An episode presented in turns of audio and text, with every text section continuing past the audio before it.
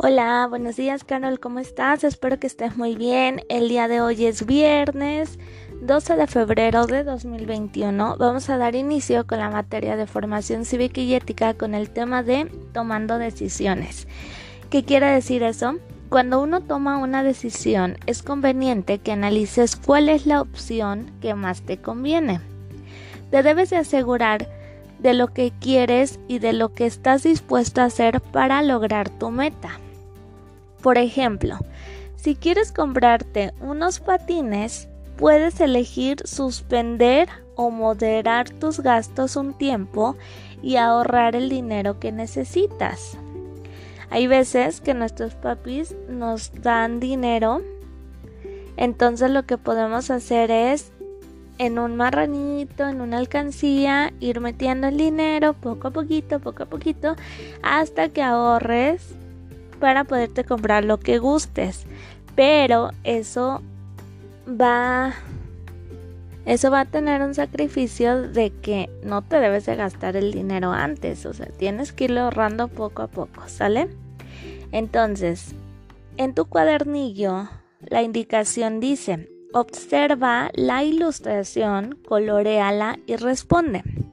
Según el dibujo, ¿cuál es la meta de Juan a corto plazo? Es un niño que está con una pelota de fútbol. ¿Cuál crees que sea su meta? Y luego dice, subraya la opción que crees que haya elegido Juan. La primera es entrenar solamente los días que se levante temprano. La segunda, levantarse temprano todos los sábados para entrenar. O la tercera, no ir a entrenar para dormir más tiempo los sábados. Y por último, Dice, colorea los balones que llevaron a Juan a realizar su meta. Cada balón tiene una meta. Uno dice, no reflexionar en lo que quiere. El otro dice, renunciar a dormir hasta tarde los sábados. Otro dice, analizar las opciones. El otro dice, hacer lo que sus amigos quieren.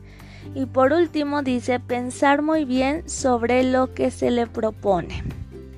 Entonces vas a colorear el que crees que ayudó a Juan realizar su meta. Y eso es todo por el día de hoy. Recuerda que al terminar debes de mandarme tu evidencia para yo poderla revisar. Cualquier duda que tengas me puedes decir y yo con mucho gusto te apoyo. Que tengas un hermoso día y bonito fin de semana. La próxima semana seguimos trabajando juntos. Cuídate mucho. Adiós.